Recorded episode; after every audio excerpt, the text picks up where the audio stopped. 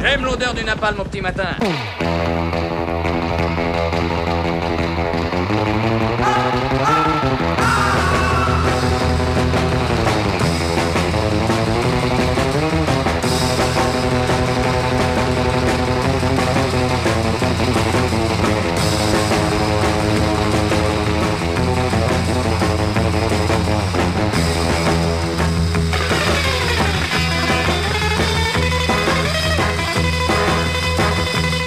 Savez-vous ce que sont les macrophages? Eh bien, les macrophages sont des cellules du corps humain appartenant aux globules blancs, les fameux leucocytes, qui infiltrent les tissus et sont capables de phagocytose. Leur rôle est donc de phagocyter les débris cellulaires et les agents pathogènes. En clair, ils détruisent et digèrent tous les corps qu'ils considèrent comme étrangers. Oula, mais qu'est-ce qui lui arrive aujourd'hui, me direz-vous? Et que, eh bien, comme je ne suis pas censé plager les rubriques de Michel Simès, je vous rassure tout de suite, je ne vais pas m'embarquer dans un très soporifique exposé médical. Non, c'est principalement l'analogie entre ces petites merveilles du vivant et la politique française qui m'intéresse ce matin. Je pense d'ailleurs que les plus sagaces d'entre vous auront compris où je veux en venir. Euh, ce n'était au reste pas trop difficile tant la proximité entre le terme macrophage et le nom de notre cher président est grande. Car oui, à mes yeux, Emmanuel Macron est depuis le début de son quinquennat dans la stratégie du macrophage. On a beau lui reprocher sa superficialité, son apparente indolence, voire son côté candide version oligarchique, on se trompe et lourdement. Car depuis le départ, depuis même les premiers jours de sa campagne électorale présidentielle, Macron infiltre, copie, phagocyte, digère et détruit. Et il le fait si bien, si pleinement, si efficacement, que l'on ne voit rien, que l'on n'y trouve rien à redire. Pire même, on en vient à l'applaudir, à s'étonner de lui, de son audace, de sa soi-disant franchise, de son entre guillemets parler vrai. En cela, Macron est un vrai virtuose. Il faut dire que la macrophagie ne s'apprend pas dans les idéologies ni au sein des écoles de pensée. Elle trouve, par contre, sa pleine expression dans les milieux d'affaires, ceux de la banque, de l'entreprise, de la finance.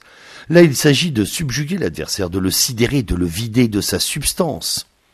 Là, on y apprend à vaincre dans le sang et le velours. Macron y excellait, paraît-il.